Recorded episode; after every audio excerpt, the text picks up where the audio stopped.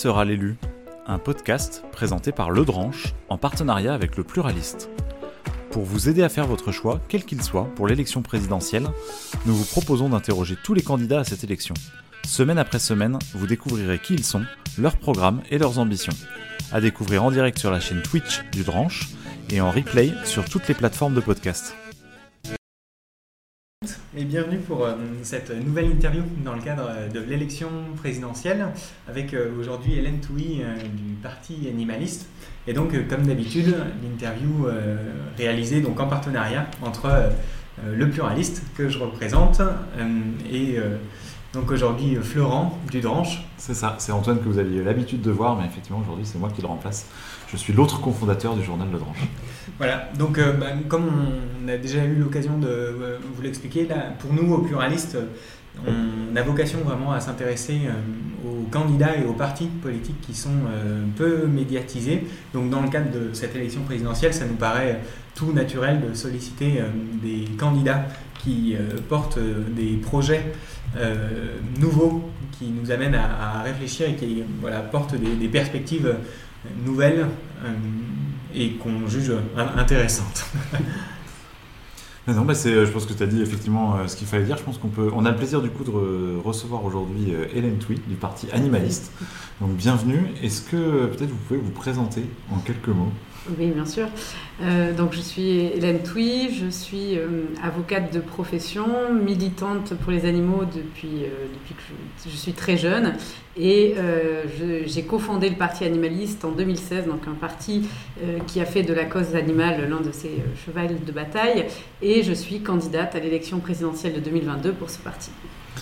Alors, bah, vous l'avez dit, le, Parti animaliste a été créé en 2016. En, 2017, vous aviez déjà euh, créé une liste pour les élections législatives, en créant d'ailleurs un peu euh, la surprise, puisque vous, aviez atteint un score bah, presque identique à celui du Parti communiste, 2,1%. Aux européennes. Aux européennes, pardon. Oui, pardon. Au, législatif, vous aviez euh, dépassé le seuil des 1% dans 86 euh, circonscriptions, c'est ça. Euh, donc effectivement, après les européennes, donc un, score en, augmentation, c'est ça. C'est dans la marche naturelle des choses pour vous, cette candidature à la présidentielle?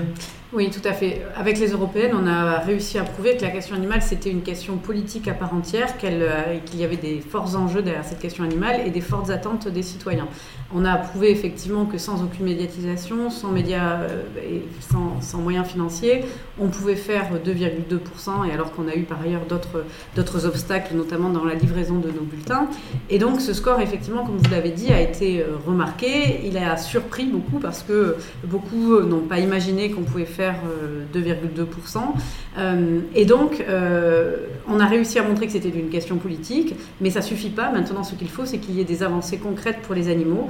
Et l'élection présidentielle, c'est donc effectivement dans la continuité de, des précédentes élections, et c'est aussi pour ça qu'on y va.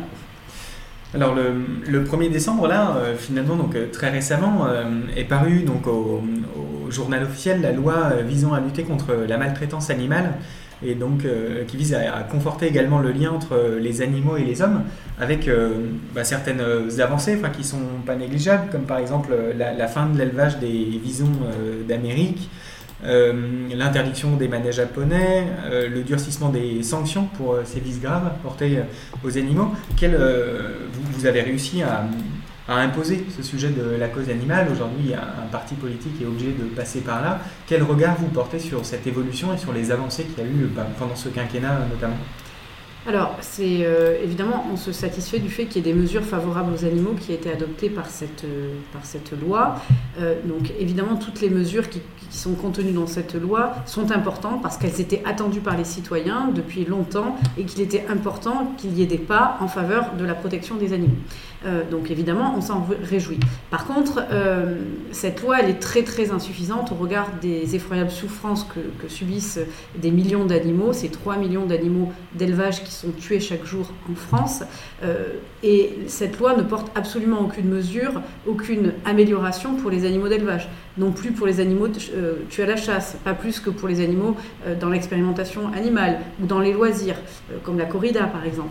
Et donc, finalement, cette loi, elle doit être saluée, mais elle est très insuffisante, et c'est pour ça qu'il faut absolument continuer à se mobiliser pour, pour les animaux.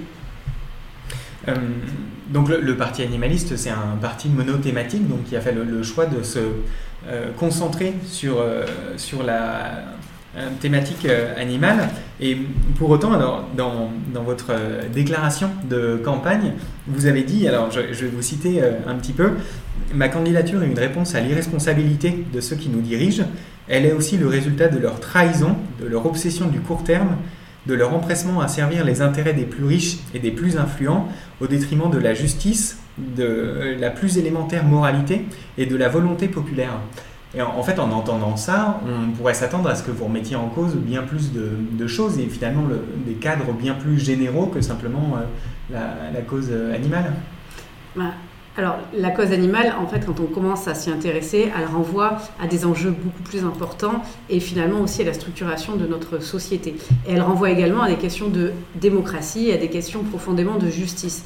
Euh, dans l'esprit euh, commun, la justice, c'est euh, le fait que l'on prenne soin notamment de ceux qui sont en position de précarité, de difficulté, et donc qui est que le droit notamment et l'État, qui est en situation de force, rétablissent un certain équilibre. Et donc finalement, quand on se penche sur la question animale, on se penche très cruellement sur la question de la justice et sur la question de notre rapport à l'autre, l'autre individu, qu'il soit animal, puisque c'est notre sujet, mais aussi qu'il soit humain. Et donc s'interroger sur la façon dont on considère l'autre, c'est effectivement de façon générale s'intéresser à notre rapport à l'autre. Et en ça, effectivement, c'est beaucoup plus large et beaucoup plus novateur que ça peut y paraître de prime abord. Et par exemple, enfin, pour, revenir sur un passage précis, le, fait de parler des plus riches, enfin, quel, est leur, impact négatif du coup sur la, la cause animale? Alors, ce que l'on voit, c'est que euh, la façon dont on traite les animaux, et tout particulièrement dans les élevages industriels et intensifs, euh, ça ne profite qu'à une petite poignée d'industriels, qu'à une petite poignée euh, de coopérateurs qui sont dans les coopératives, et ni à la société dans son ensemble, ni même aux éleveurs qui vivent dans des conditions dramatiques avec 300-400 euros par mois. Et donc, c'est une infime minorité des personnes qui euh, font profit de l'exploitation des animaux et de l'exploitation des humains. Et c'est toujours pareil, on euh, privatise les profits dans ce cas-là, par contre on socialise les pertes et, toutes les conséquences négatives, notamment en termes euh, sanitaires, parce qu'on le voit, et, et environnementales. Les élevages intensifs industriels ont des conséquences gravissimes pour l'ensemble de la population. Peut-être une question, euh, je me doute que vous n'allez pas forcément être d'accord, mais est-ce que le fait d'avoir, ou dans l'imaginaire collectif, ou même historiquement, est-ce que le fait d'avoir de la viande, et notamment une consommation de viande accessible à tous et pas chère, alors peut-être au détriment effectivement des éleveurs, est-ce que c'est pas un progrès social qui bénéficie au plus grand nombre? Alors, il y a un leurre quand on dit que la viande n'est pas chère, parce que la viande est chère, elle est seulement extrêmement subventionnée par les impôts publics, donc elle coûte très cher aux citoyens. Et, euh, et, surtout, elle ne prend pas en compte toutes ce que l'on appelle les externalités négatives, les coûts environnementaux notamment. Donc en fait, la viande, elle est chère. Si on devait, il y a eu une étude qui disait que si on devait payer la viande au prix de son coût réel, donc avec les externalités, un steak coûterait 10 euros. Euh, donc je pense qu'il faut sortir de l'idée que euh, manger de la viande à chaque repas, c'est quelque chose non seulement de profitable, mais d'enviable. Au contraire, surtout dans les conditions où elle est produite absolument dramatique, avec les conséquences aussi sur la santé humaine, c'est pas du tout un synonyme aujourd'hui de richesse, mais plutôt un, signe de, mal-être que de consommer autant de, produits d'origine animale dans des conditions dramatiques de production. Pour répondre déjà à une première question d'Internet, euh, nous demande subventionner sous quelle forme? Alors, il y a plusieurs euh, formes. Déjà, euh, la PAC, via la PAC, il y a énormément de subventions publiques qui sont euh, attribuées aux éleveurs et on peut consulter d'ailleurs ces subventions publiques via le site Télépac. Et après, il y a aussi toutes les campagnes de promotion de la viande, de promotion. Là, on arrive en, fin d'année avec toutes les campagnes de promotion publicitaire financées par l'Union européenne et la France sur le foie gras. oui, il y a énormément d'argent public qui est gaspillé. Peut-être on va rester sur le côté euh, strictement politique. Une, des questions qui nous est beaucoup venue euh, auprès de notre communauté, c'est de dire est-ce que euh, finalement pourquoi porter une candidature seul, ou en tout cas avec, enfin, avec le parti animaliste, mais sans alliance, alors qu'effectivement, et c'est souvent un des reproches qui est fait à la gauche par les partisans de gauche en ce moment, de, que ça risque potentiellement de diviser les voix, alors qu'on a vu effectivement que la euh, question animale était présente dans certains programmes, notamment à gauche, un peu moins à droite a priori, mais en tout cas était présente notamment à gauche. Est-ce qu'il n'y a pas un risque de diviser les voix et, finalement pourquoi avoir choisi cette option de partir seul pour la présidentielle? Alors c'est vrai que c'est un reproche qui est, souvent dit de la division. Euh, alors euh, c'est un argument que je trouve toujours extrêmement étonnant euh, parce que il y aurait des personnes qui seraient légitimes à parler au nom, à défendre des idées et selon quels critères d'ailleurs, et puis d'autres qui seraient absolument pas légitimes je, trouve que c'est une façon très particulière de considérer le pluralisme politique, l'expression démocratique des, citoyens et, des candidats dont je fais partie. Donc déjà, de ce point de vue-là, ça pose euh, une sérieuse question. Euh, et pour répondre à votre question sur le, reproche de diviser des voix de gauche, euh, le Parti animaliste n'est pas un parti de gauche. Le Parti animaliste est un parti transpartisan qui rassemble des personnes de sensibilité de gauche, mais aussi de sensibilité de droite ou aussi des personnes qui ne se reconnaissent ni à gauche ni à droite, qui n'ont même pour beaucoup jamais voté et qui voient dans la caisse animale une caisse si importante qu'il faut se mobiliser pour les élections et on donne, on redonne même l'envie de voter à des personnes qui avaient complètement déserté les urnes. Donc euh, dire que l'on prend des voix à telle ou telle formation politique, non seulement c'est faux, euh, les voix des animalistes, elles sont pour les animaux, elles n'appartiennent à personne d'autre et donc on ne divise personne, on porte juste une question qui est fondamentale pour un nombre croissant de citoyens. Et donc, peut-être juste pour finir sur la question d'Internet, si, si, jamais il devait se dérouler une primaire populaire, qui pour le coup est clairement marquée à gauche, mm. vous y participeriez pas du coup? Non, non, non, parce que effectivement, on est transpartisan et qu'il y a des électeurs de sensibilité de droite ou qui n'ont pas de sensibilité politique qui voteront pour les animaux. Donc de, ce que vous dites, on en déduit logiquement que vous vous, appelez, vous, appelez, vous, appelez, vous appelleriez pas vos, euh, vos électeurs à vous euh, à se rassembler à une autre formation politique, par exemple, si, si vous n'êtes pas présent au deuxième tour. Aucune consigne de vote. Absolument. Pour deux raisons. Première raison, comme je l'ai dit, c'est qu'on est transpartisan et que euh, l'on euh, rassemble des personnes de sensibilité de gauche, de droite ou qui ne se reconnaissent dans aucune sensibilité. Et la deuxième des raisons, c'est parce que j'ai du respect pour les électeurs et que je considère que c'est extrêmement infantilisant que euh, de considérer qu'on peut donner comme ça des consignes, comme un instituteur ou un professeur donnerait une consigne à ses élèves qui devrait s'exécuter. Non, les électeurs sont des euh, personnes intelligentes, éclairées, qui font leur choix en conscience, et je pense qu'aucun responsable politique n'a de consigne à donner à personne. En parcourant votre euh, programme, on a été, j'ai été assez interloqué par le fait que chez, les, candidats, la question du financement est souvent euh, mise en avant comme un peu un gage de crédibilité. Dans, votre programme, il n'y a aucune question du, coût des mesures qui apparaît. C'est un choix euh, délibéré ou c'est peut-être des, difficultés en interne à, à pouvoir vous pencher en détail sur ces questions-là Alors non, euh, le programme de la présidentielle, il est en cours de, finalisation parce que euh, bah, nous sommes euh, un parti qui a la chance d'avoir beaucoup de militants, mais qui sont concentrés sur la recherche des parrainages. et donc ça, ça nous prend beaucoup de temps. On n'a pas des moyens financiers des autres formations politiques, donc on est obligé de faire les, les, choses par étapes. Et le programme a pris un peu de retard. Mais évidemment, le volet économique est dans le programme actuel en cours de rédaction. Et évidemment, les mesures sont chiffrées. Alors, vous, euh, une, question euh, Non, non, je suis D'accord. Euh, vous avez la, volonté d'institutionnaliser le, rôle et la place des, des animaux en les inscrivant, en leur laissant une place vraiment dans la Constitution. Est-ce que vous pourriez expliquer un peu en détail la vision que vous avez de, cette inscription des animaux dans la Constitution? Alors la Constitution, déjà il faut rappeler que c'est le texte fondamental d'un État de droit, c'est euh, celui qui est au-dessus de tous les autres et euh, celui euh, qui, donc, qui prédomine et qui prévaut. donc ça veut dire que toutes les normes, elles sont inférieures, que ce soit les lois, que ce soit les règlements, que ce soit les arrêtés, et donc elles doivent être conformes à cette Constitution. Et donc mettre dans la Constitution, dans ce texte supérieur, dans ce texte fondamental, la protection des animaux, c'est s'assurer que l'ensemble des normes de notre État prennent en compte et respectent cette protection des animaux. Est-ce que euh, ça, ça, ça, peut rentrer en contradiction quand même avec l'échelon européen qui en fait pour le coup enfin, prévaut quand même sur les textes français?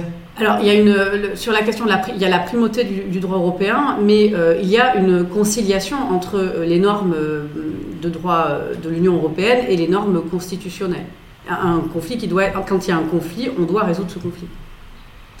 Est-ce que du coup, euh, pareil, une, première question, euh, on, parle des animaux.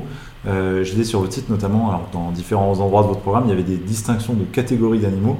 je prends l'exemple un peu extrême toujours, mais dire les insectes aussi c'est des animaux, est-ce qu'il faut les protéger aussi? C'est quoi un peu finalement le, la limite un peu dans les animaux que vous voulez faire, ou peut-être quelle catégorie d'animaux et quel niveau de protection un peu pour chacun de chacune de ces catégories d'animaux?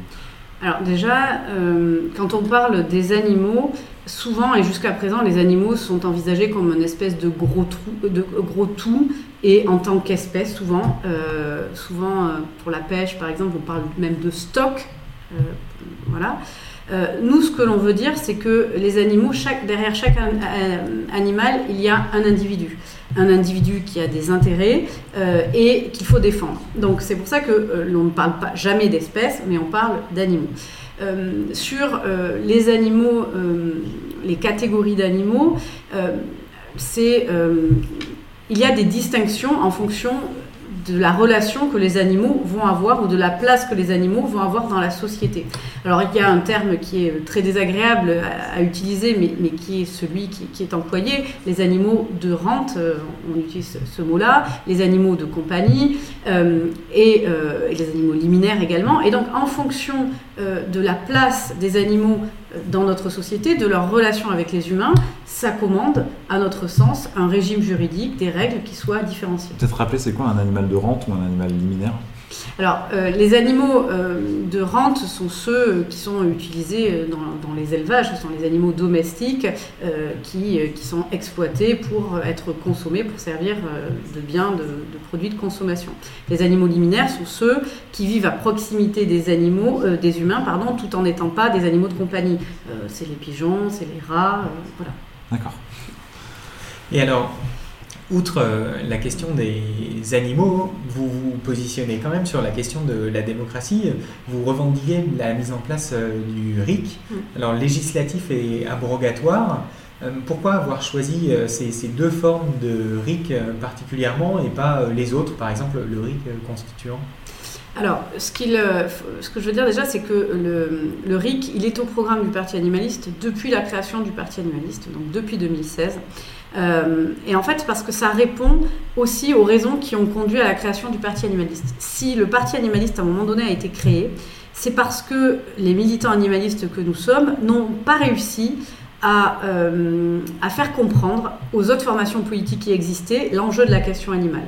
Elles n'ont pas réussi à ce que le législateur s'empare de la question animale et à ce que des lois interviennent pour protéger les animaux et que des lois qui au contraire portent atteinte aux animaux puissent être abrogées. Et donc à partir de là, effectivement, logiquement, nous avons inscrit le RIC dans notre, euh, dans notre programme parce que nous considérons qu'à un moment donné, s'il y a un tel, euh, une telle défiance des citoyens, une telle abstention qui croît après élection après élection, c'est parce qu'il y a un véritable décalage entre les attentes des citoyens et leur transcription euh, dans le domaine notamment législatif, et qu'il est donc, le, RIC est un outil qui est un outil fondamental. c'est ce que vous disiez sur le site, il y a, vous mettez euh, trois cases statistiques en disant tant de pourcents des Français demandent, tant de pourcents des Français mm. sont pour, etc. Sur quel point justement peut-être il y a le c'est quoi pour vous la plus grande source de frustration entre ce qui semble faire consensus chez les Français et qui n'est pas représenté justement dans la loi? Alors, il y a énormément de sujets, mais ça, c'est vraiment un axe très important. C'est que comme on est une formation politique, comme on s'inscrit dans un état de droit et dans un processus démocratique, on s'attache vraiment à porter des mesures qui sont très attendues par les citoyens, pour montrer aussi justement euh, qu'on a un problème de démocratie parce qu'on a des forces d'attente citoyennes que l'on arrive à mesurer et qui ne débouchent pas sur des mesures concrètes. Et donc toutes ces mesures, on les porte sur ce principe-là. Euh, on peut citer bien sûr plusieurs mesures. La fin de l'élevage intensif et industriel, il y a plus de 80% des personnes qui, veulent en finir. Euh, la corrida, pareil.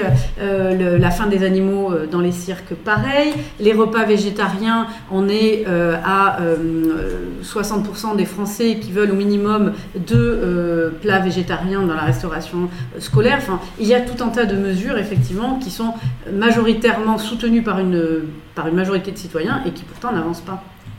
Pour, revenir sur, la question du RIC, est-ce que vous avez réfléchi aux modalités pratiques? Par exemple, les, seuils à partir desquels une proposition des citoyens serait évaluée par les parlementaires? Enfin, quelle serait la procédure? Alors, il y, a plusieurs, a plusieurs options qui peuvent exister. ce que l'on voit, c'est qu'aujourd'hui, le, référendum d'initiative partagée, donc qui est différent que le RIC, exige un nombre de, signatures qui est très difficile à réunir et qui est beaucoup trop. Euh, donc un, chiffre d'un million serait quelque chose de beaucoup plus raisonnable qui permettrait euh, à la fois de sécuriser euh, le processus pour que peut-être il n'y ait pas non plus une, vague d'utilisation de, ce RIC, tout en permettant à un nombre significatif de personnes de le mettre en œuvre. Et donc un million, c'est un chiffre qui est souvent avancé comme à la fois raisonnable et accessible. Il y, a deux questions euh, qui reviennent déjà assez souvent. La première, c'est, euh, on a vu euh, il y a quelques mois maintenant, mais la primaire Europe Écologie Les Verts, c'est un des partis qui a mis un, accent particulier, en tout cas sur la cause animale, et plusieurs personnes demandaient quelles étaient les différences, est-ce qu'il y en avait déjà, entre juste la question, la partie animale, conditions animales de Europe Écologie Les Verts, et finalement ce que demande le parti animaliste. bah, déjà, il y a une différence historique qui fait que si à un moment donné le parti animaliste s'est créé, c'est parce qu'aucune formation politique n'avançait sur ces sujets-là, ne prenait euh, la mesure des enjeux de cette question-là, et euh, donc y compris évidemment ELV. Ça veut dire qu'ils ont mis à jour, ou en tout cas qui se sont développés sur cette partie-là, aussi en partie sous influence du Parti animaliste En partie, oui, bien sûr. Évidemment, le score que l'on a fait aux européennes a, montré que c'était un sujet important pour les Français, un enjeu électoral aussi, ne soyons pas dupes. Euh, et, mais c'est tant mieux. Nous, ce que l'on porte depuis la création du parti, c'est que l'on veut que la question animale, elle irrigue toutes les formations politiques. Donc plus les formations politiques seront ambitieuses sur le sujet de la question animale, euh, plus on se donnera les moyens et les chances que la question animale, elle avance. Et pour répondre plus précisément à votre question, euh, il faut regarder en détail les propositions. Euh, quand, euh, par exemple, parfois il euh, m'est dit, mais l'élevage, la fin de l'élevage intensif est une mesure commune qui est portée. Jusque-là, oui. Mais quand on va un peu plus loin, non. D'abord, l'élevage intensif, et industriel, euh, il est question que de l'élevage euh, industriel, pas de l'élevage intensif, ce qui n'est pas la même chose. Alors peut-être rappeler en, quelques mots la différence. L'élevage intensif, c'est, euh, même s'il n'y a pas de définition officielle, mais il y a quand même plus ou moins un consensus de, de la plupart des associations sur ce terme-là, c'est l'élevage qui ne permet pas l'accès euh, au plein air des animaux, ce qui est indépendant de la forme industrielle. Vous pouvez avoir un élevage, euh, un petit élevage par exemple de lapins, où les animaux, les lapins sont enfermés dans des cages minuscules, n'ont aucun accès au plein air, et pourtant on ne sera pas dans un élevage industriel. Donc c'est pour ça qu'on précise toujours élevage intensif et industriel. Euh, donc déjà, il y a cette divergence. Ensuite, une fois que l'on dit on veut arrêter ce modèle-là, c'est bien, c'est une première chose, mais il faut expliquer sous combien de temps, donc nous, c'est à échéance de, 5 ans, durant le mandat, avec immédiatement une interdiction euh, d'extension et de création de nouveaux élevages industriels intensifs, et sur 5 ans, un accompagnement des éleveurs pour sortir de ce modèle, pour qu'à la fin des 5 ans, on sorte de ce modèle. Il faut aussi assumer, une fois qu'on dit on veut sortir de l'élevage industriel et intensif, il faut assumer qu'on ne peut pas continuer à consommer des produits d'origine animale dans les proportions on le fait aujourd'hui. Ce n'est pas, pas, pas compatible. Donc ça veut dire, c'est ce que euh, l'on porte, de réduire drastiquement et à hauteur de 50% à la fois la production et la consommation de produits d'origine animale. Et donc ça veut dire réorienter nos éleveurs que l'on va sortir de l'intensif vers de la culture végétale, locale, multiplier euh, l'agriculture et la culture de légumineuses qui sont d'un point de vue nutritif très important. Euh, il y a ça. Après, au niveau euh, des... Donc, c'est pour ça que je vous dis qu'on ne peut pas s'arrêter à la seule mesure. Il faut vraiment creuser pour aller voir les différences. Et, en ça, on est très différents. Euh, on est euh, dépourvu d'ambiguïté sur le fait qu'on veut réduire de 50%. On ne peut pas continuer à consommer des produits d'origine animale dans, dans ces proportions-là et on le chiffre. Et pour ça aussi, on a des mesures connexes, à savoir que dans la restauration collective, dans la commande publique, il faut aussi aller vers la végétalisation de l'alimentation. Alors, il y a, bah, par rapport au, repas végétarien, il y a la loi climat et résilience donc, qui, a, été publiée en, fin août au journal officiel, donc qui prévoit qu'à partir du 1er janvier là, de 2022, il y aura un menu végétarien au moins une fois par semaine dans les services de restauration collective scolaire et possible quotidiennement sur la base du volontariat. Même chose, donc vous, vous souhaitez plutôt deux, deux fois par semaine C'est un minimum et pas en option, en, repas pour tout le monde. D'accord. Alors là, euh, lorsque vous avez parlé de, sortir de l'élevage industriel et intensif, vous avez évoqué le fait d'inciter les éleveurs à aller vers un, modèle végétal. Pour autant, est-ce que vous encourageriez euh, les pratiques euh, d'agriculteurs alternatifs qui vont dans le sens davantage du bien-être animal?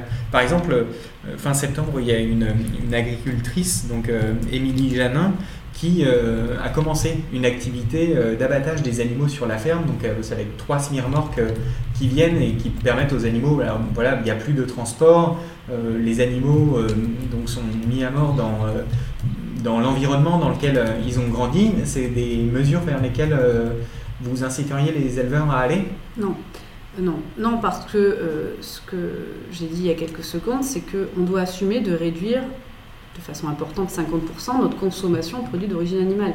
Donc ça veut dire qu'il y a toute une partie de notre production animale que l'on doit arrêter et que l'on doit s'orienter vers des productions végétales. Ça, c'est sinon il y a un problème de, compatibilité. Et vous parlez euh, de l'abattage euh, qu'on dit à la ferme. Euh, ça, c'est, ça ne résout absolument pas le problème du défaut de contrôle, parce que ce que l'on voit notamment dans les abattoirs avec tous les scandales que l'on connaît, c'est que toutes les infractions en matière de protection animale, les services vétérinaires sont totalement défaillants non seulement à les sanctionner et à les faire cesser. Et donc, euh, s'ils ne sont pas capables d'être présents dans les abattoirs qui sont euh, seulement quelques lieux, on sait très bien ils sont insuffisants, il n'y a pas suffisamment de personnel, on sait très bien qu'ils ne seront pas en mesure de contrôler l'abattage à la ferme. Mais ça, paraît quand même étrange que des agriculteurs qui ont, qui ont vu quand même des animaux euh, grandir et auxquels ils sont attachés euh, puissent permettre des dérives comme euh, ce qu'on voit dans les vidéos de L214. Ah, votre remarque est amusante parce qu'effectivement, à chaque fois que les, notamment lorsque la première vidéo est sortie en, 2015 d'abattoir de, l'abattoir d'Alès, la première réaction ça a été dire Ouh là là, celui-là c'est l'exception, euh, mais dans tous les autres abattoirs tout va très bien. Euh, et donc effectivement, tout le monde euh, s'est accordé pour fustiger les pratiques de cet abattoir qui n'étaient pas conformes, etc. Et à rassurer tout le monde et en premier lieu le consommateur en nous disant tout va très bien ailleurs. Puis quelques semaines après, il y a eu un second abattoir, un petit abattoir bio, l'abattoir du Vigan. Ah, et parce qu'évidemment, dans le premier abattoir à l'Est, on nous a expliqué que c'était des cadences infernales, un abattoir industriel, etc. Quelques semaines après, on a eu un abattoir bio, l'abattoir du Vigan, pareil, sévices graves, une, violence institutionnalisée, des non-conformités graves. Et là, évidemment, euh, ceux-là même qui nous expliquaient que c'était euh, euh, l'abattage industriel qui était en cause ont, eu quelques difficultés à nous expliquer pourquoi on trouvait la même chose dans le cadre d'un abattage bio. et puis, il y a eu ensuite, 15 jours après, l'abattoir de Moléon dans les Pyrénées-Atlantiques. Et donc, face à ça, c'était pas seulement anecdotique, et le ministre de l'Agriculture de l'époque, Stéphane Le Foll, a ordonné un audit dans l'intégralité des abattoirs français. L'intégralité. Et qu'est-ce qu'a dit cet audit? 80% des abattoirs français n'étaient pas conformes. 80%. Donc c'était pas isolé, c'était pas juste L214 qui avait eu la chance de tomber sur le seul abattoir non conforme en France, c'est que 80% des abattoirs en France sont non conformes. Donc on sait pourquoi, parce que les services vétérinaires ne sont pas en mesure de contrôler la réglementation et c'est pas une, volonté particulière euh, des opérateurs d'abattoirs qui travaillent dans des conditions d'extrême difficulté. Personne ne veut faire le, travail des employés d'abattoirs et eux-mêmes sont dans des conditions absolument de travail absolument scandaleuses. C'est que le système en lui-même d'abattage est générateur de maltraitance envers les animaux. Là, justement, enfin, c'est un système euh, un, peu différent dans, le sens qu'on n'est pas dans des cadences euh, infernales, puisque euh, là, à l'heure actuelle, lorsqu'ils vont sur une exploitation, ils abattent 5 bêtes dans la journée qui sont bah, dépecées ensuite et puis en plus vendues en vente directe. Donc ça permet aussi aux, éleveurs de, vivre bien mieux. en fait, la, manière dont vous argumentez laisse penser que c'est plutôt la question de la mise à mort que celle du bien-être qui, euh, bah, quelque part pose problème au parti animaliste Non, alors euh, soyons très clairs là-dessus, le parti animaliste n'a pas à son programme l'interdiction de la consommation de la viande, ça c'est clair. Euh, par contre, On ne peut pas parler de bien-être animal en abattoir. C'est complètement incompatible. Ce qu'on peut dire, c'est qu'il y a des règles de protection des animaux au moment de la mise à mort et de l'abattage des animaux, qui est fixé par la réglementation européenne, qui est fixé par la réglementation nationale. Euh, mais euh, sur la question de l'abattage et du petit nombre ou de la faible cadence, on a vu sur un petit abattoir du Vigan qui abattait que quelques animaux par euh, jour, qui avait les mêmes problèmes. Pourquoi? Parce que euh, lorsque l'on étourdit un bovin avec un pistolet à tige perforante, ça demande une technicité et ça demande un contrôle. Ça demande un contrôle de l'état d'inconscience avec des critères précis. Euh, et euh, s'il n'y a pas les personnes qui sont non seulement formées avec le turnover qu'il y a dans les abattoirs, euh, et qu'il n'y a pas des autorités compétentes, des autorités de contrôle qui sont là pour vérifier à chaque fois que le geste est correctement fait, euh, non seulement que euh, le pistolet à tige perforante est bien positionné, que l'animal a bien perdu conscience avec des critères qui sont définis par, par, les différents rapports, et qui, en cas d'absence d'étourdissement, pratique un étourdissement de secours, mais on voit ça marche pas. Les animaux souffrent beaucoup plus que ce qu'ils devraient souffrir. Euh, il y a peut-être effectivement, il y a, deux questions euh, que je vais poser. Une déjà qui était sur le, la transformation de ces éleveurs notamment, euh, et avec un témoignage, je résume la question, mais quelqu'un qui dit, bah, en fait, quelqu'un qui a élevé des porcs pendant de nombreuses années, qui est endetté sur 20 ans parce qu'il a investi dans une infrastructure, etc. Concrètement, comment est-ce qu'on fait pour l'accompagner? Est-ce qu'on rachète sa dette? Est-ce qu'on, enfin, comment est-ce qu'on fait pour l'accompagner vers une culture végétale? Alors déjà, la première réponse c'est de dire que on a mis collectivement ces éleveurs dans cette situation de détresse épouvantable ils gagnent 3, 400, 500 euros par mois pour travailler plus de 80 heures par semaine. Donc, on a le devoir, collectivement, de les aider à sortir de cette situation. Et donc, qui dit collectivement, ça veut dire, oui, reprendre la dette euh, de ces éleveurs, parce que euh, le frein principal, et je rencontre dans le cadre de ma campagne euh, régulièrement des éleveurs qui sont dans l'intensif et qui me racontent leur détresse et la situation d'otage dans laquelle ils sont, parce que c'est ça la réalité. Oui, ils veulent en sortir, mais évidemment, ils sont étranglés, ils ont la corde au cou avec les prêts bancaires dans lesquels on les incite à aller. Donc oui, il faut reprendre la dette de ces éleveurs et il faut les former, financer des formations et il faut les accompagner pour qu'ils se tournent vers le végétal. Nombre d'entre eux le veulent en fait. Ils veulent juste qu'on règle la question de, ces prêts. Il y a une question effectivement euh, qui nous a été posée déjà sur Twitter et encore ici euh, dans le chat. Euh, et que je vais, euh, je vais amener un petit, euh, un petit, une petite précision déjà. la personne dit, et je vais amender un peu sa question, dit le fonctionnement électoral français permet aux partis de se rémunérer proportionnellement au nombre de suffrages par élection. Et il demandait en fait, euh, en termes de, transparence financière, euh, si l'objectif du parti était-il lucratif ou idéologique, euh, et qu'est-ce que vous allez faire de tout cet argent. Alors je vais déjà amener une, première précision.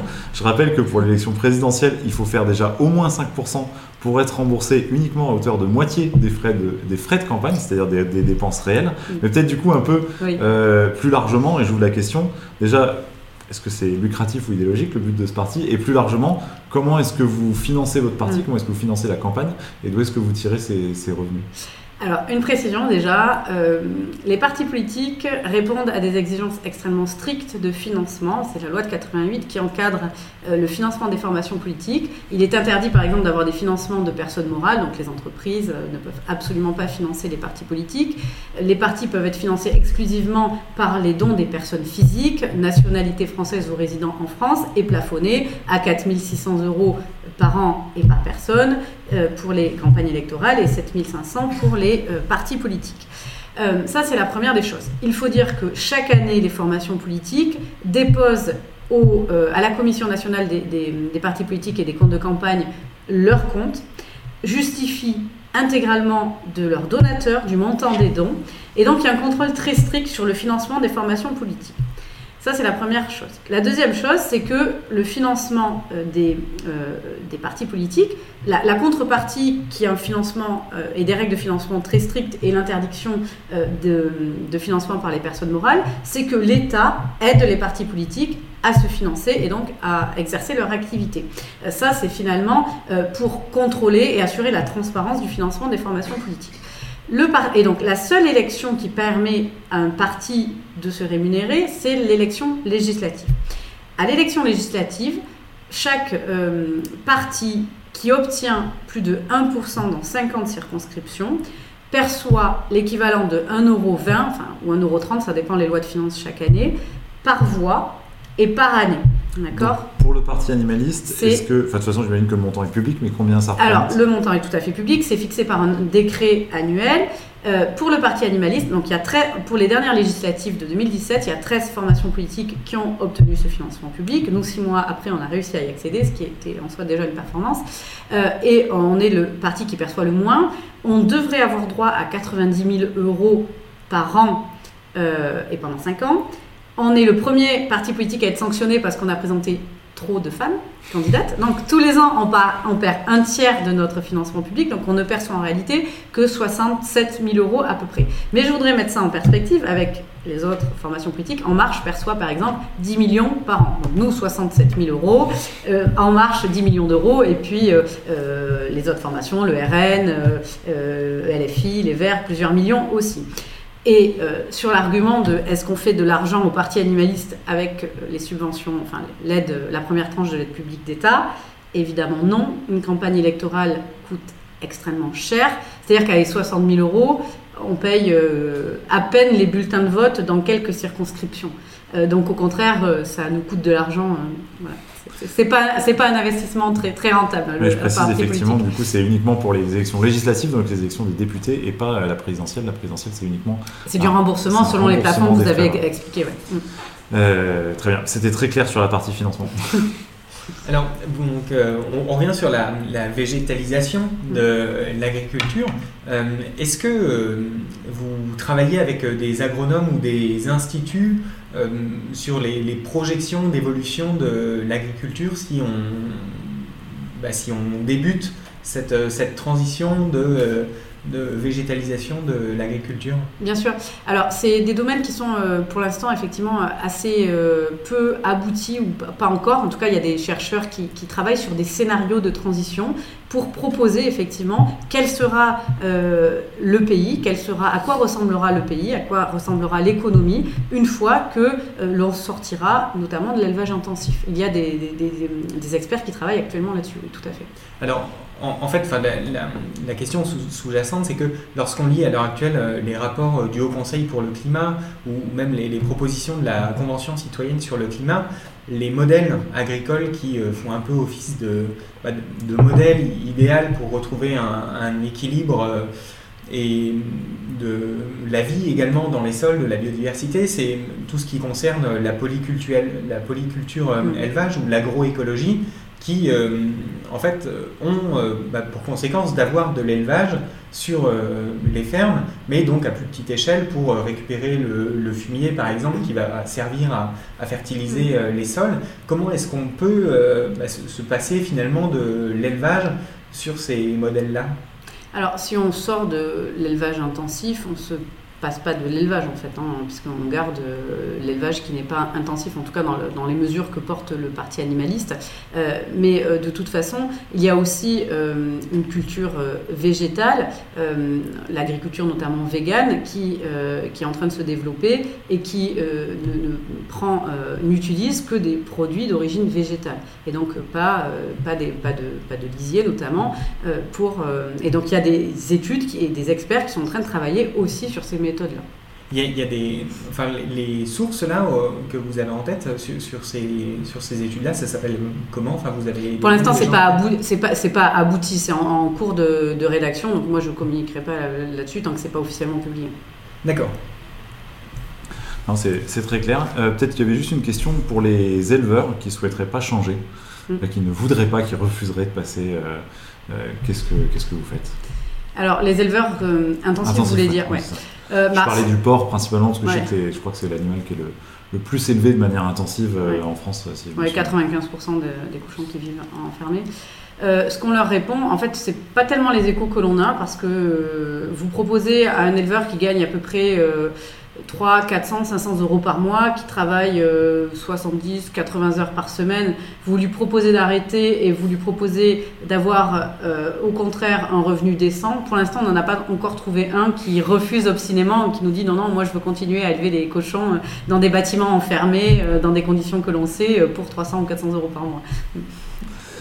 Très bien, c'est extrêmement clair. Euh, on va peut-être passer, il y avait un, des, gros points du programme qui était la chasse mm.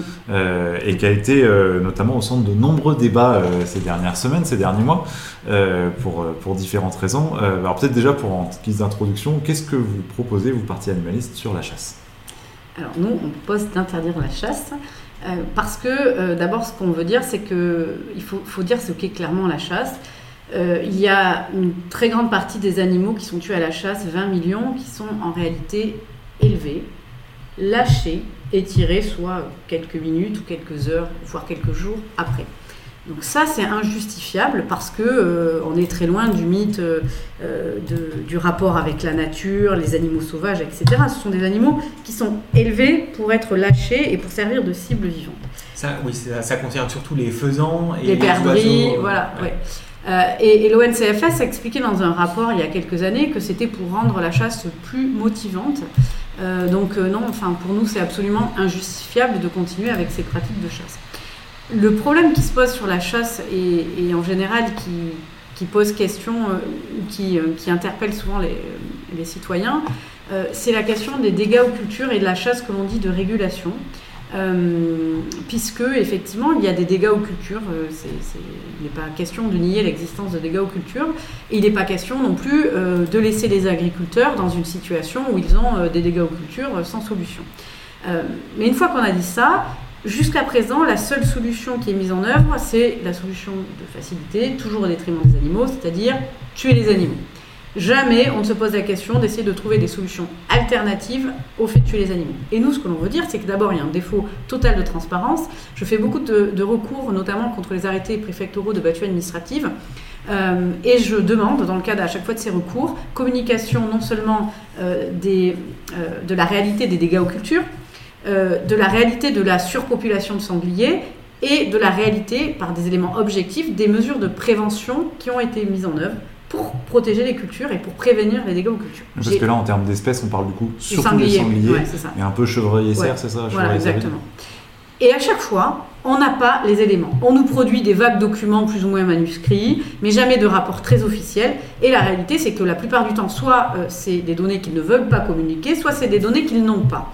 Euh, pour la question des dégâts aux cultures, il y a un système d'indemnisation qui est prévu euh, pour euh, lorsqu'un agriculteur a des dégâts à ses cultures, il informe la fédération de chasse départementale qui va dépêcher un expert qui va évaluer les dégâts aux cultures et qui va indemniser ces dégâts aux cultures si ces dégâts sont supérieurs à 3%. Donc, ça, c'est le premier point. L'autre point, c'est que le Code de l'environnement qui prévoit ces questions de dégâts aux cultures il pose la notion fondamentale d'équilibre agro-silvo-synergétique. Et qu'est-ce qu'il dit cet article? Qu'il faut que l'on trouve un équilibre entre ces animaux sauvages, ces activités économiques que sont euh, les, activités agricoles et euh, les activités de chasse. Et donc ça veut dire que la solution, c'est pas systématiquement d'aller tuer les animaux, mais au contraire de mettre en place notamment des mesures de prévention des cultures.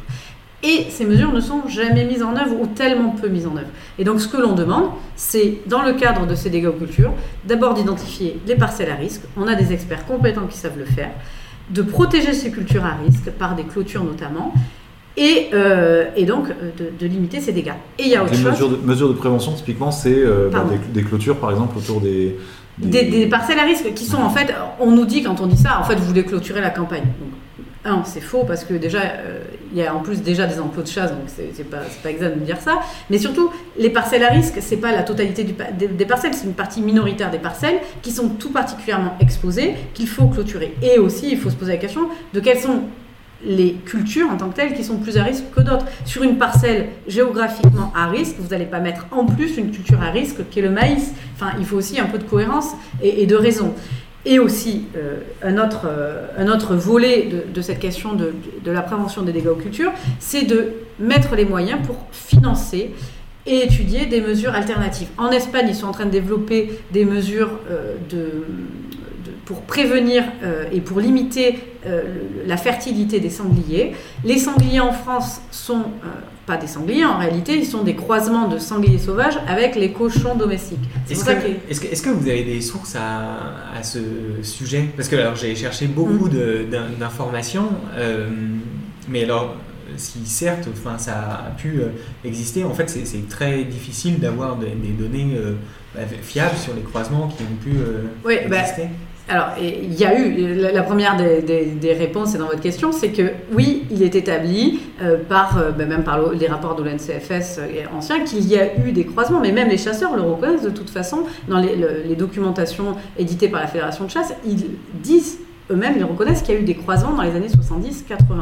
Après, la question aujourd'hui, c'est d'évaluer euh, précisément ceux qui sont encore des sangliers sauvages et ceux qui sont des cochons donc des cochons Alors effectivement, la vraie problématique sur la chasse, c'est qu'on a un défaut de transparence. Et ça fait partie aussi des mesures qui devront être mises en œuvre, de faire appel à des organismes indépendants, parce qu'aujourd'hui, toutes les questions de chasse sont systématiquement confiées aux fédérations de chasse qui sont jugées parties. Donc pour avoir des données fiables et objectives, on a un vrai problème, ça c'est clair. Et donc, il faudra commander des études indépendantes pour savoir exactement avec précision combien il y a de sangliers en France, quel est le seuil acceptable de sangliers par superficie, parce que ça c'est pareil, moi j'ai fait beaucoup de recherches là-dessus, j'ai interrogé les autorités à plusieurs reprises, personne n'est en mesure de vous dire sérieusement combien de sangliers par superficie, par hectare notamment, est un seuil acceptable.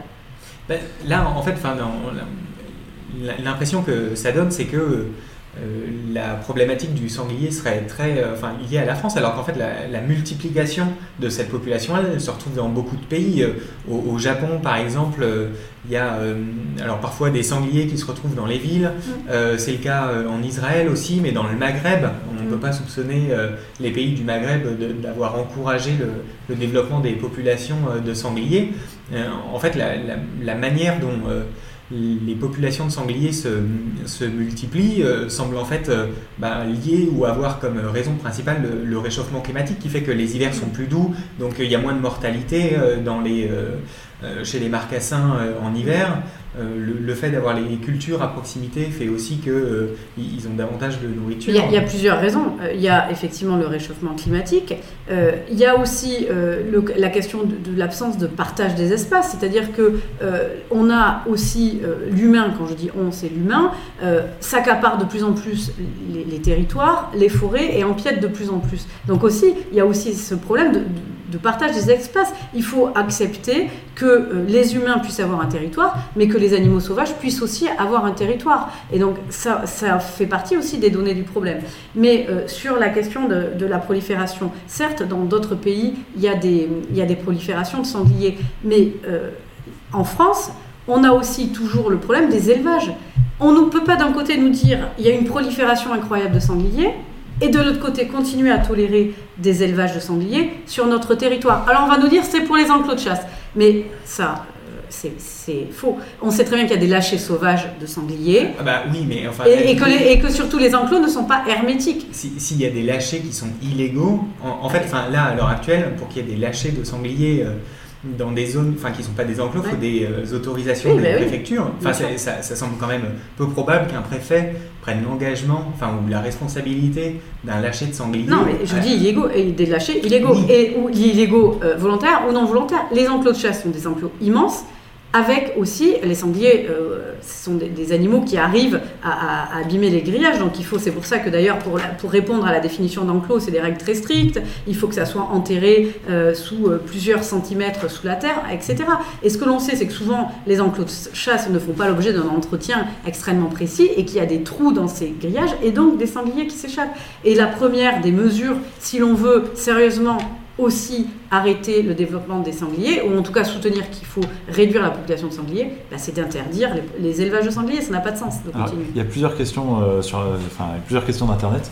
La première, c'est peut-être très naïve, mais concrètement, comment est-ce qu'on stérilise des sangliers dans la forêt?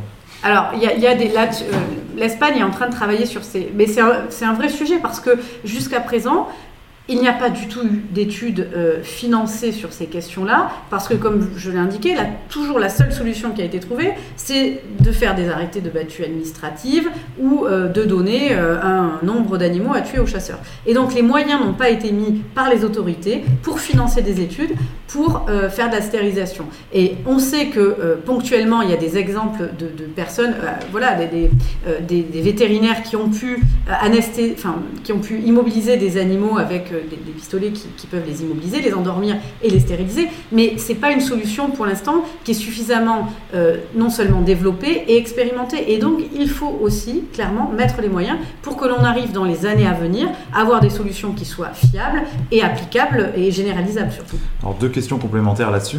Euh, sur la première, on nous parle en Suisse, alors je crois que c'est que dans certains cantons, pour éviter les accidents de chasse et mettre fin au débat, la chasse a été interdite mm. et les sangliers notamment sont abattus par des chasseurs professionnels. Mm. Est-ce que c'est une bonne solution pour vous ou pas? Alors ce qui est une bonne solution, c'est euh, d'arrêter de confier la chasse euh, aux chasseurs parce qu'on l'a vu, ils ont créé euh, la surpopulation de sangliers que l'on a aujourd'hui. Et donc, en fait, ils ne sont pas la solution, ils sont le problème. Donc, le fait de sortir euh, la question de la régulation des animaux, parce que c'est de la régulation dont on parle, euh, des chasseurs, oui, c'est une bonne chose. De savoir est-ce que c'est une bonne chose de les tuer, là-dessus, on ne va pas forcément être d'accord parce qu'on pense qu'il y a d'autres mesures alternatives qui doivent être mises en, priorité en, avant. En, fait, en Suisse, hein, ce n'est pas des chasseurs, enfin, c'est des gardes qui ont aussi enfin, plein d'autres mm. missions et qui, euh, voilà, de manière ponctuelle, euh, effectivement, tuent des animaux, mais c'est n'est pas du tout euh, leur mission principale. Deux questions complémentaires, du coup. Est-ce que. enfin, trois questions complémentaires. Première question complémentaire, on n'a pas parlé des prédateurs naturels, le loup et l'ours principalement. Est-ce que vous êtes favorable, du coup, à ce qu'il y ait plus de loups ou de prédateurs naturels en France? Alors, ça, la question des, des, loups et des, ours, c'est une question qui, est euh, très clivante euh, de façon générale dans la population. Euh, le problème, quand on parle notamment de la question du loup, c'est aussi, on en parlait il y a quelques minutes, de respecter et d'accepter un partage des territoires. Il faut accepter qu'il y a des zones où, par exemple, l'élevage de, brebis dangereux pour les animaux. Et donc il faut accepter de laisser des parties du territoire aux animaux sauvages et donc euh, d'éviter de toujours vouloir imposer les activités humaines sur les territoires des animaux sauvages. Il y a des lieux et des territoires pour les animaux euh, sauvages et il doit y en avoir d'autres pour les humains. Très bien. Et euh, la deuxième question, c'était en fait, on, dit souvent que la chasse rapporte énormément d'argent, ou permet de financer énormément de choses, soit directement par les chasseurs, de l'entretien des forêts, etc., soit par les redevances de chasse, etc. Comment est-ce que vous financez euh, finalement l'arrêt de la chasse, ou comment est-ce que vous compensez le manque à gagner là-dessus? Alors, euh, Plus pour financer effectivement toutes les autres mesures, on parlait stérilisation, clôture, etc. Oui, alors euh, la, chasse, euh, donc ça, effectivement, euh, c'est souvent un argument qui est, indiqué. Ce qu'il faut savoir, c'est que la chasse rapporte, oui, mais la chasse coûte aussi parce que les chasseurs et les fédérations de chasse sont bénéficiaires et privatisent notamment des, forêts domaniales qui sont pas du tout louées au prix où ça pourrait rapporter à l'État. Donc on a une, baisse fiscale très importante et cela a un coût aussi, parce que quand on parlait tout à l'heure de l'élevage avec l'absence d'intégration des coûts, euh, des externalités négatives, la chasse, on a aussi beaucoup d'externalités négatives. Les pollutions, c'est des tonnes et des tonnes de plomb qui sont déversés euh, dans nos forêts, dans nos rivières chaque année, euh, des coûts de dépollution, qui, doivent être supportés par la collectivité et qui ont aussi un coût. Et après, lorsque l'on prend une mesure d'interdiction de la chasse, Derrière, on assume aussi effectivement euh, qu'il y a, il peut y avoir des dépenses pour entretenir euh, la, euh, la, forêt, les haies. La question des haies, c'est toujours l'argument qui est opposé par les fédérations de chasse en nous disant oh, mais attendez, la chasse est absolument indispensable parce que finalement, on fait, on exerce une mission d'intérêt général. Mais pour avoir travaillé sur ces sujets, notamment dans les collectivités locales, dans les régions, euh, il y a des conventions avec les fédérations de chasse, avec les fédérations de pêche. Et quand on dit, bah, très bien, il faudrait faire des appels d'offres, notamment auprès des associations environnementales pour entretenir euh, les haies, entretenir euh, les forêts, entretenir les rivières, comme par hasard, ils sont pas très euh, favorables à ce que l'on libéralise entre guillemets le marché. Euh, donc c'est que quelque part, euh, ils y trouvent aussi un intérêt. Donc oui, il faudrait mettre beaucoup de transparence sur ces sujets-là, mettre à plat. Et, la question des haies, c'est souvent un argument pour masquer. C'est l'arbre qui cache la forêt. Hein. La haie qui cache la forêt. C'est la haie qui cache la forêt. J'en et je vais arrêter de taper sur la table, je crois que ça fait du bruit dans le micro. Euh, je, il y avait une, autre, une dernière question peut-être sur les enclos, qui mm. parlait effectivement des autres inconvénients des enclos, notamment sur la libre circulation des espèces. On avait beaucoup parlé des mm. corridors verts à un certain moment, notamment du fait que des, individus animaux doivent euh, pouvoir circuler d'une d'une forêt à l'autre, par exemple, et, euh, et aussi des, enfin, finalement de la libre circulation simplement des randonneurs. Est-ce que le fait de mettre des enclos sur un certain nombre de champs qui bordent la forêt, ça ne va pas poser ce genre de alors après, la difficulté, c'est toujours la, conciliation des, différentes problématiques. Si on met euh, des, le, but, c'est là encore de pas de clôturer tous les champs. C'est certaines parcelles à risque qui sont euh, qui représentent pas une part importante non plus des, des, superficies cultivées qu'il faut le clôturer. C'est une mesure euh, de conciliation, de prise en compte des différents intérêts, à la fois les intérêts des animaux sauvages, à la fois les intérêts des euh, agriculteurs qui doivent aussi vivre de, de, leur, de leur activité agricole. Sur la question de la libre circulation des animaux, c'est une question qui est vraiment importante et ça renvoie toujours à notre question de, du partage des territoires. Et on est, le parti animaliste a dans son programme la multiplication des, notamment des, corridors et euh, des passages pour la faune sauvage. Euh, donc ça, c'est vraiment quelque chose qui est important. Et on doit, dans notre aménagement du territoire, dans notre urbanisme, aussi prendre en compte la question des mouvements des animaux, euh, de leur habitat, et ça fait aussi partie, même si de prime abord la question de l'urbanisme et de l'aménagement du territoire, ça vient pas tout de suite comme une mesure qui pourrait porter des mesures animalistes. Au contraire, nous aussi, on considère que dans l'aménagement du territoire, dans l'urbanisme, on doit prendre en compte les animaux pour aménager notre espace en prenant en compte euh, leurs intérêts. Il y avait une dernière question toujours sur les clôtures. Euh, quelqu'un qui dit les cultures changent de parcelles chaque année pour l'équilibre agronomique. Est-ce qu'il faudrait du coup bouger aussi les clôtures chaque année ou euh, vous parliez du maïs qui ne doit pas être en bordure de forêt ou des choses comme ça. Est-ce que c'est compatible avec justement cette rotation des cultures? Oui, tout est compatible, effectivement. On peut, euh, si c'est si euh, considéré comme un impératif de protéger les cultures, on peut aussi éviter de cultiver du maïs sur des cultures sur des parcelles à risque et mettre d'autres cultures. Très bien. Il y a un utilisateur qui résumé, est-ce que si le parti animaliste au pouvoir, on, on entendra le loup, le renard et la belette chanter? Oui. Euh, par rapport à, la, prise en charge donc, par la collectivité donc des, tâches alors, concernant les haies ou la, pose de clôture, euh, à Genève, donc, il y a euh, enfin, à l'heure actuelle 11 gardes qui sont embauchés par le canton pour faire ces missions-là. Si j'ai bien compris, pour vous, l'idée, ce serait plutôt donc de lancer des appels d'offres pour que les associations qui sont volontaires prennent en charge ces missions-là. Oui, c'est une des pistes, effectivement, parce qu'il euh, y a des associations qui sont euh, volontaires pour euh, assurer ces missions, et, donc ça pourrait être effectivement une possibilité pour elles de répondre à, des appels d'offres. Il n'y a pas de raison qu'il n'y ait pas d'ouverture sur, ce, sur ces prestations. D'accord. Et si on considère que c'est une mission d'intérêt général, ce qui à mon avis est, le cas, d'entretenir les haies, d'entretenir les forêts, d'entretenir les rivières, eh bien, effectivement, ça a un coût pour la collectivité, mais, c'est un bénéfice aussi pour la collectivité. Le C'est des choses que vous arrivez à chiffrer euh, dans, dans votre euh, programme?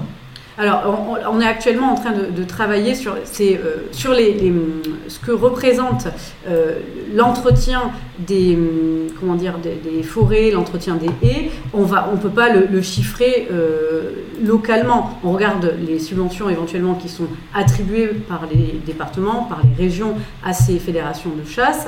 mais encore, on a beaucoup de difficultés à avoir accès notamment au, bilan de ces fédérations de chasse et à déterminer exactement à quoi correspond l'entretien des haies, mais ça fait partie aussi des mesures qu'il faut mettre en œuvre sur la transparence exactement de ces coûts, combien représente l'entretien des haies qui sont assumés euh, par les chasseurs et qu'ils revendiquent pour pouvoir aussi euh, ben, l'intégrer dans, dans, les mesures. Oui. Je ne sais pas si vous l'avez en tête, mais il y, a une, il y, a une, chercheuse qui a travaillé justement sur euh, le, bah, les, prestations enfin, de bénévolat réalisées par mm. euh, les chercheurs sur cinq fédérations différentes en arrivant justement à, estimer donc, de, manière bah, assez précise quels, sont enfin, les services rendus ou le temps passé à la chasse par rapport au temps passé à, l'entretien des haies.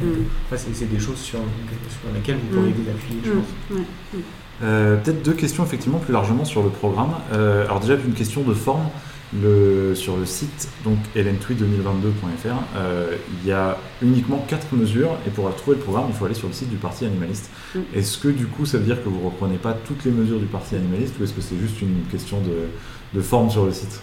Non, non, c'est juste une question de, forme et surtout c'est une question que le programme pour la présidentielle n'est pas encore publié. Nous sommes en train de, finaliser. il y aura des mises à jour. Et euh, Voilà, il n'est même pas, il est pas sur le site là, sur le, sur le site du Parti animaliste, c'est les programmes des précédentes élections et euh, évidemment il y aura un, lien. Après, c'est vrai que des fois les personnes vont plus sur le site du parti, il y aura des liens, mais oui, c'est une question de, de jours, de semaines.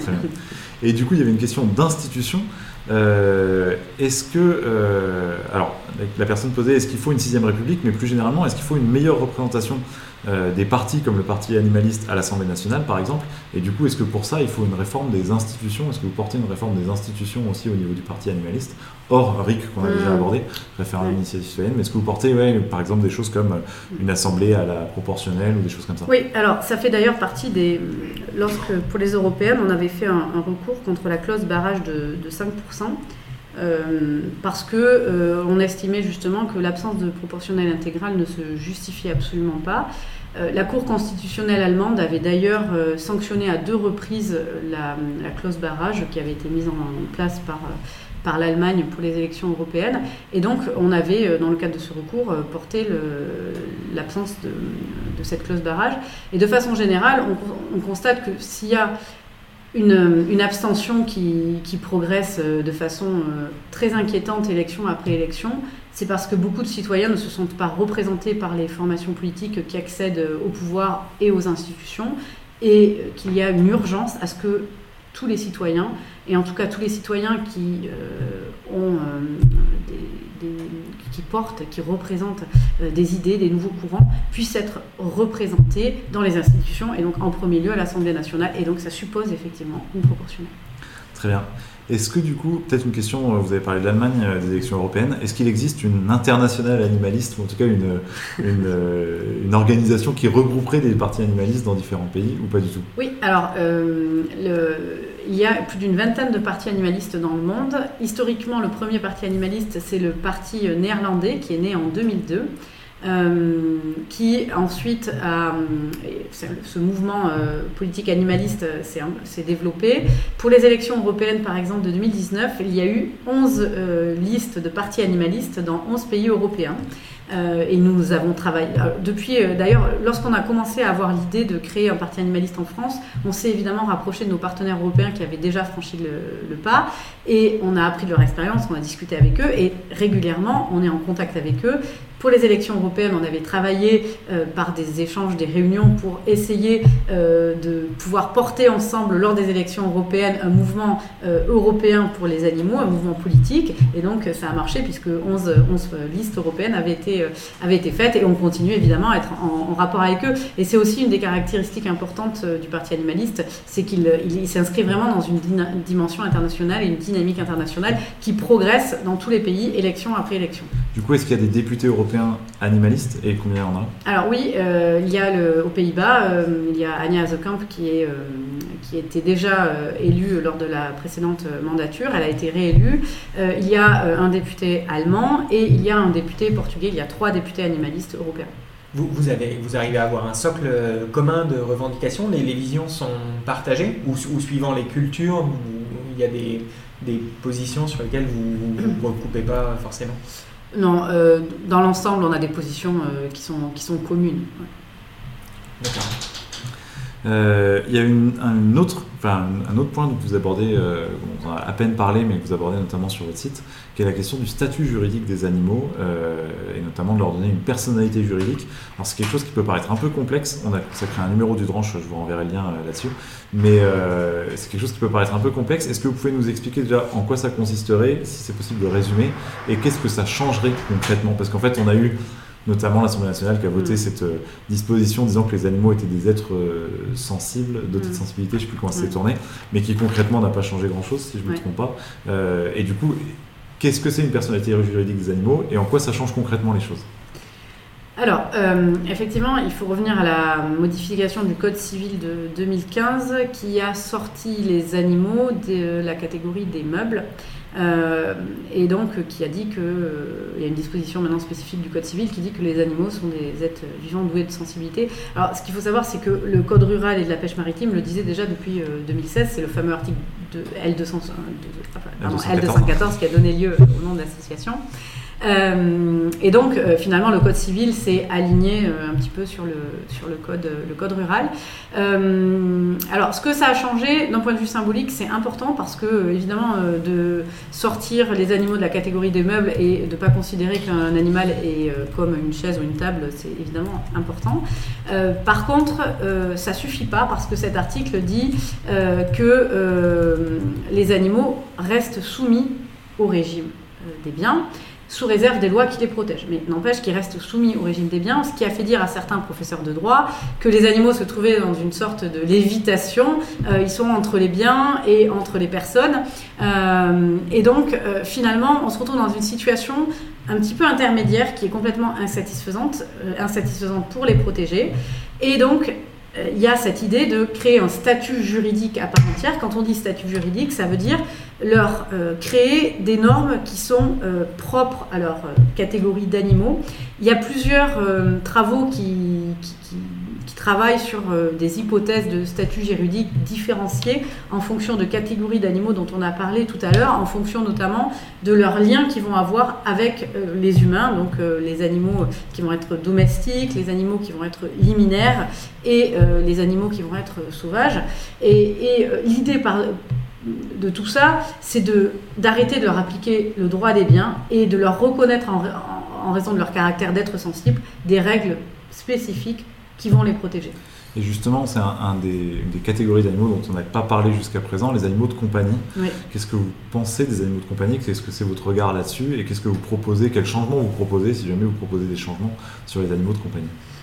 Alors, les animaux de, compagnie, déjà, il faut dire que euh, pour beaucoup de personnes, euh, euh, ce sont des, véritables amis, c'est des membres de la famille à part entière.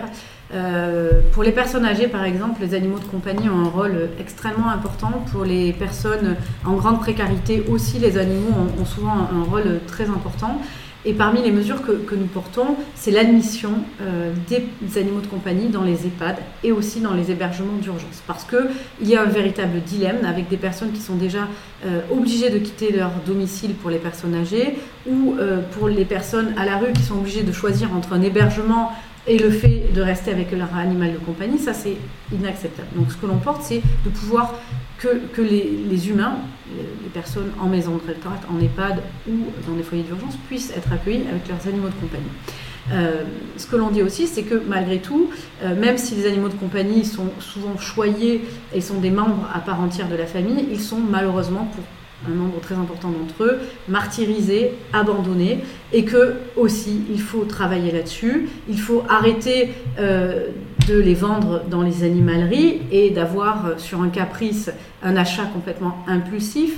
Il faut aussi travailler sur la stérilisation des, chats errants parce que euh, ce qu'on s'aperçoit, c'est qu'il y a énormément de chats qui vivent dans des situations catastrophiques. Il n'y a pas de dispositif suffisant de stérilisation de ces animaux de compagnie. Et donc, ça aussi, c'est une difficulté. Et il faut aussi travailler, évidemment, sur la question des abandons.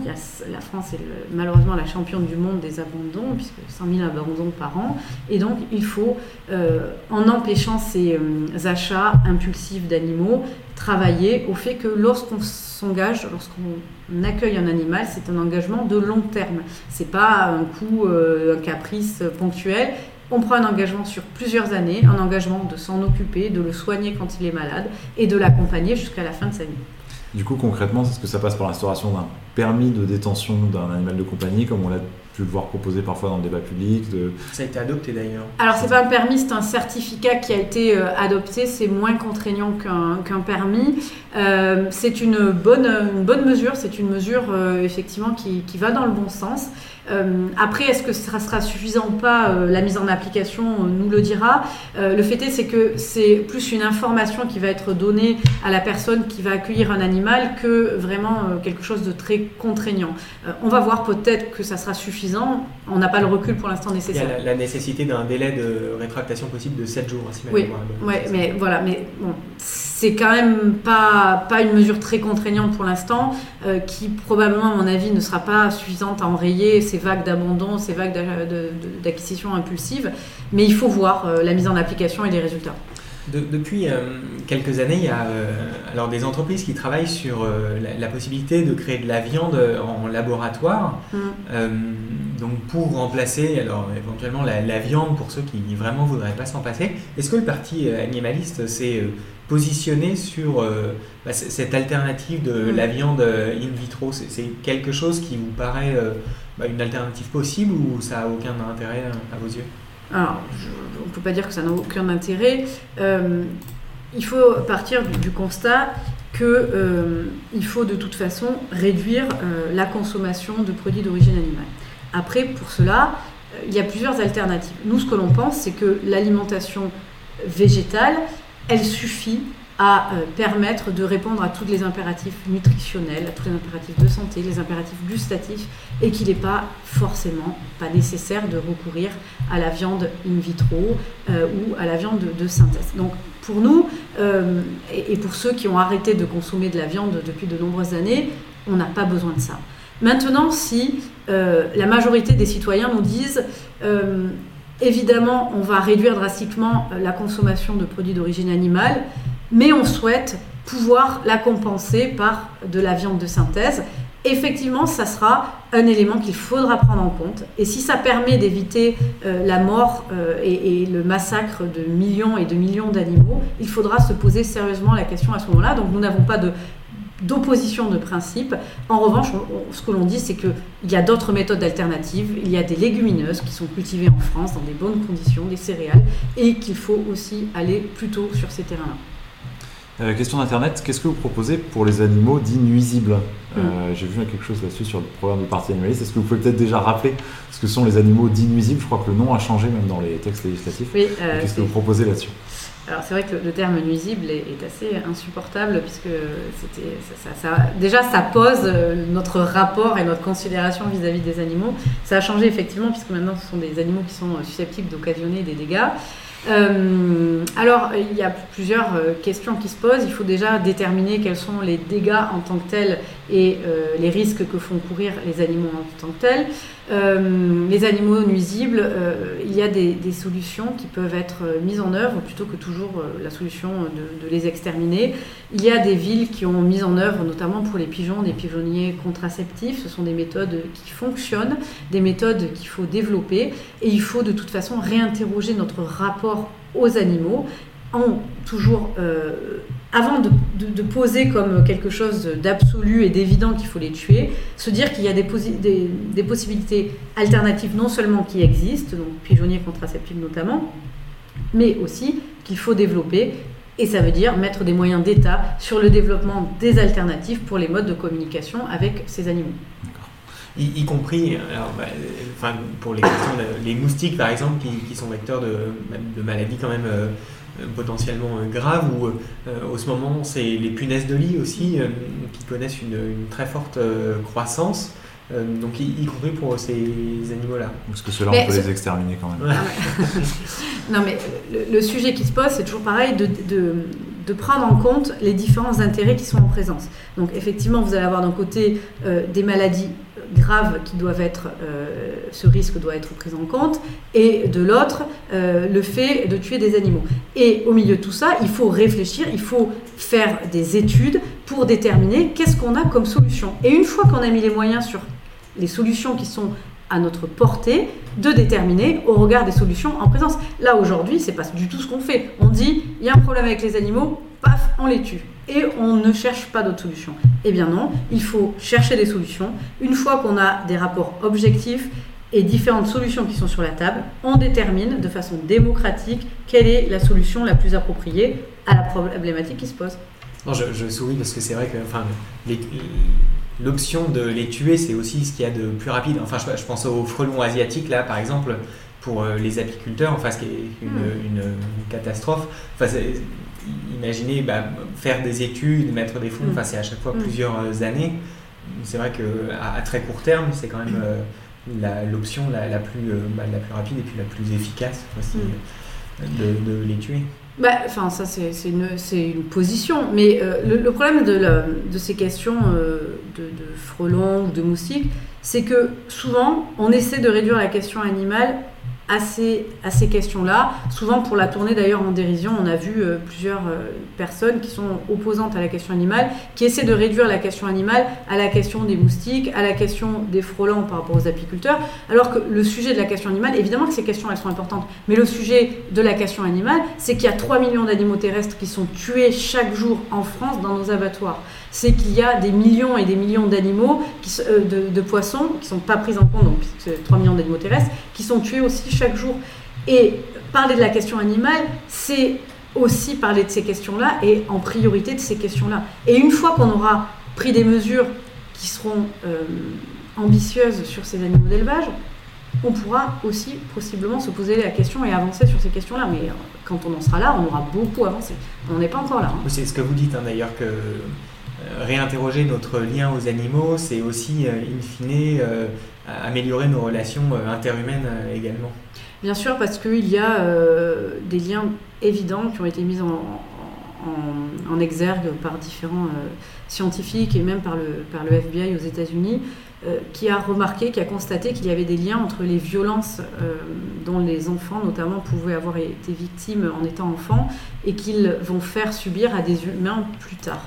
Euh, et que euh, les violences qui sont faites aux animaux, leur identification très jeune permet de prévenir des violences ultérieures aux humains.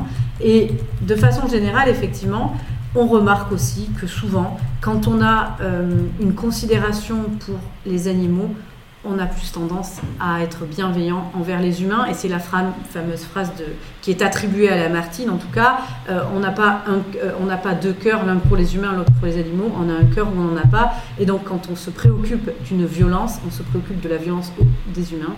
Et on se préoccupe aussi de la violence aux animaux. En tout cas, c'est lié. Euh, des petites questions très rapides, parce que je pense qu'elles sont. Enfin, on peut y répondre très rapidement. du coup, est-ce que vous demandez l'arrêt du foie gras?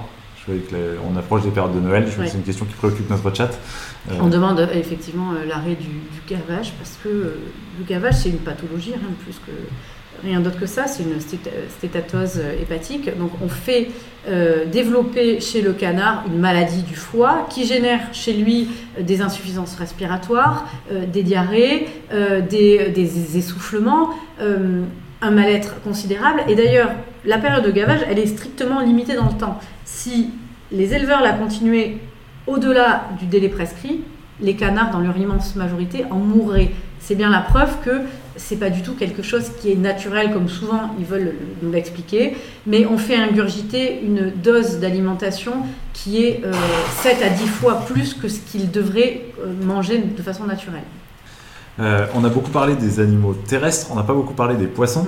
Euh, c'est quoi votre position au parti animaliste sur la pêche et notamment sur l'aquaculture et qu'est-ce que vous proposez sur ces questions-là? Alors, vous avez raison de le souligner parce que les poissons sont souvent les grands oubliés des mesures de protection des animaux, probablement parce qu'on ne les entend pas crier, euh, donc on a l'impression qu'ils ne souffrent pas. Or, les poissons sont des animaux qui souffrent énormément qui ne bénéficient pas de méthodes d'insensibilisation ou d'étourdissement préalable comme les animaux terrestres peuvent en bénéficier et qui agonisent euh, sur euh, les ponts des bateaux euh, des longues minutes pour, nombre d'entre eux dans d'atroces conditions. Donc ce que l'on prévoit d'abord c'est évidemment l'interdiction de la pêche industrielle comme de l'élevage industriel. Ce que l'on prévoit c'est des mesures de protection des règles d'abattage des, des, des, poissons et notamment donc l'étourdissement préalable obligatoire euh, qu'est-ce que, vous entendez par pêche industrielle? C'est euh, la pêche dans des grands chaluts ou est-ce que les petits bateaux de pêcheurs euh, sont aussi concernés? Oui, effectivement, c'est des pêches qui euh, concernent euh, des pêches qui sont d'abord non sélectives, qui sont sur des immenses filets et qui, qui, euh, qui, qui tuent des, millions. D'ailleurs, on parle en stock. On parlait tout à l'heure de qu'est-ce que sont les animaux et les individus et qui, indistinctement, vont parler en stock et vont tuer des milliers d'animaux. On n'est pas sur un petit pêcheur comme vous dites, on est sur des pêches ou des élevages aussi de, poissons, puisqu'il y a ça aussi, euh, des élevages de, poissons qui sont des élevages industriels. Euh, il y a des de saumons qui sont en train de se développer, des, des, des, des fermes à saumon. Des fermes à saumon, tout à fait, je cherchais le mot. Et ça, évidemment, c'est inacceptable. On ne voit même pas des fois la surface de l'eau, tellement les saumons sont collés les uns aux autres. ça, non, on ne peut pas continuer comme ça. Euh, est-ce qu'il y a peut-être des points qu'on n'aurait pas abordés on a, J'ai l'impression qu'on a balayé quand même un peu pas mal de sujets. Est-ce qu'il y a des points qu'on n'aurait pas abordés, qu'on aurait oublié d'aborder ou quelque chose que vous vouliez euh, aborder ici particulièrement, Alors peut-être euh, préciser, puisqu'on est dans le cadre d'une campagne présidentielle, la question des parrainages, puisque ah, c'est... une question effectivement qui avait été posée que j'ai oublié de poser. donc la question des parrainages, c'est la clé de voûte de l'élection présidentielle, puisqu'il faut que les candidats réunissent 500 parrainages pour pouvoir se présenter à l'élection présidentielle. Et on parlait tout à l'heure des questions de démocratie euh, et d'accès aux institutions, c'est un vrai sujet, la question des parrainages, parce que euh, c'est un vrai chemin de croix d'obtenir des parrainages. Nous avons une chance extraordinaire d'avoir euh, de très nombreux militants qui passent un temps considérable à aller à la rencontre des élus et tout particulièrement des maires pour leur présenter le parti animaliste, pour leur présenter la candidature que je porte pour les animaux, sur leur temps personnel, parce que évidemment, ils prennent leur RTT, ils prennent des jours de congé, ils passent du temps sur leur week-end, sur leur soirée. Euh, donc vraiment, je voudrais euh, profiter euh, pour les remercier une nouvelle fois très chaleureusement. Et on se heurte vraiment à une difficulté parce que, comme on l'a vu en 2017, l'immense majorité des maires ne veulent parrainer aucun candidat. En 2017, c'était trois quarts des maires qui refusaient de parrainer tous les candidats. Aujourd'hui, on risque en 2022 d'avoir aussi un nombre, si ce n'est équivalent, si ce n'est peut-être supérieur de maires qui refusent de parrainer. Euh, nous, on avance chaque jour, on a des nouveaux parrainages, mais on n'est pas encore aux 500 parrainages, la route est encore longue, on reste optimiste et déterminé sur le fait de les avoir, euh, mais on a encore beaucoup, beaucoup de travail. Donc d'ailleurs, s'il y a des maires et toutes les personnes qui connaissent des maires ou qui veulent aller voir leur maire, n'hésitez pas à aller les voir pour leur demander de parrainer euh, ma candidature. Mais ce que je veux dire là-dessus, c'est que notre démocratie, elle repose sur le principe du pluralisme. Et le pluralisme, ça veut dire permettre à des courants d'opinion qui sont montants, qui représentent un nombre significatif de citoyens, de pouvoir s'exprimer. C'est d'ailleurs le nom de votre, de votre média. Euh, et donc, euh, le pluralisme, ça suppose que l'on n'ait pas un filtre qui empêche l'expression de, de ce pluralisme politique et des courants d'opinion. Et ce qu'on voit avec les parrainages et ce refus des maires en grande majorité de parrainer, c'est qu'on assiste à une asphyxie de la démocratie. Et donc ça, c'est extrêmement dangereux. On va voir ce qu'il en est en 2022.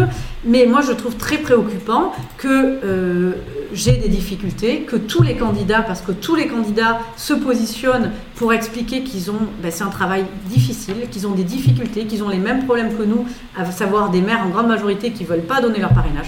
Et ça, c'est un vrai problème de démocratie. Et je pense que si des maires nous écoutent, on comprend les pressions qu'ils peuvent subir, on le comprend parfaitement, on sait toute la difficulté, mais il faut qu'ils puissent participer et prendre leur part à, ce euh, à cette grande étape de la démocratie qu'est l'élection présidentielle. Et il faut collectivement porter une réforme de ce système des parrainages qui est un frein à la démocratie. D'autant plus que maintenant, ils doivent être, euh, les, parrainages doivent être publics, effectivement. C'est ça, clairement. Euh, il y a une question effectivement euh, complémentaire qui était intéressante et dont on n'a pas parlé. Euh, comment est-ce que vous avez été désignée candidate du parti? Est-ce qu'il y a eu une primaire, une élection interne? Ou est-ce que ça s'est fait il y, a, eu un vote effectivement par un collège électoral au sein du parti animaliste. Très bien, bah, voilà, ça répond parfaitement à la question. Peut-être dernière question également pour ceux qui sur Internet ou dans, dans, les auditeurs du podcast voudraient vous aider ou vous rejoindre. donc parler au maire pour obtenir des parrainages, on a compris. Est-ce qu'il y a d'autres manières dont ces gens-là peuvent vous rejoindre, vous aider? Alors déjà, euh, communiquer sur la campagne, euh, relayer nos informations via leurs réseaux sociaux et évidemment nous rejoindre. Ils sont euh, les bienvenus dans la campagne pour venir militer avec nous sur nos pages internet, sur ma, page, enfin mon site Hélène 2022 ou sur la page du Parti animaliste ou sur les réseaux sociaux. Ils peuvent nous contacter et proposer leur aide, évidemment avec grand plaisir et bienvenue à eux. Un, mot pour terminer, ben, on a évoqué le système des parrainages sur le site du pluraliste. On retrace toute l'évolution du système des parrainages depuis 58 avec les différentes euh, bah, possibilités qui ont été évoquées à un moment, notamment le, parrainage citoyen, idée qui a été abandonnée. Donc vous pouvez retrouver ça sur euh, notre site et nous soutenir sur euh, Tipeee ou directement sur notre site internet pour un don défiscalisé. Voilà, et ben on arrive à la fin de ce live et de ce podcast. Euh, je rappelle qu'on recevait aujourd'hui Hélène Touy pour le parti animaliste, candidate à l'élection présidentielle 2022. Merci beaucoup Hélène Merci Merci. Je rappelle que ce podcast vous a été offert gratuitement par Le Dranche et le Pluraliste et que vous pouvez voilà, soutenir effectivement le Pluraliste euh, en les finançant directement ou Le Dranche en vous abonnant à tarif libre à retrouver du coup sur le Pluraliste ou ledranche.fr. Merci beaucoup à tous et euh, une très bonne, fin de journée à tout le monde. Au revoir. Au revoir.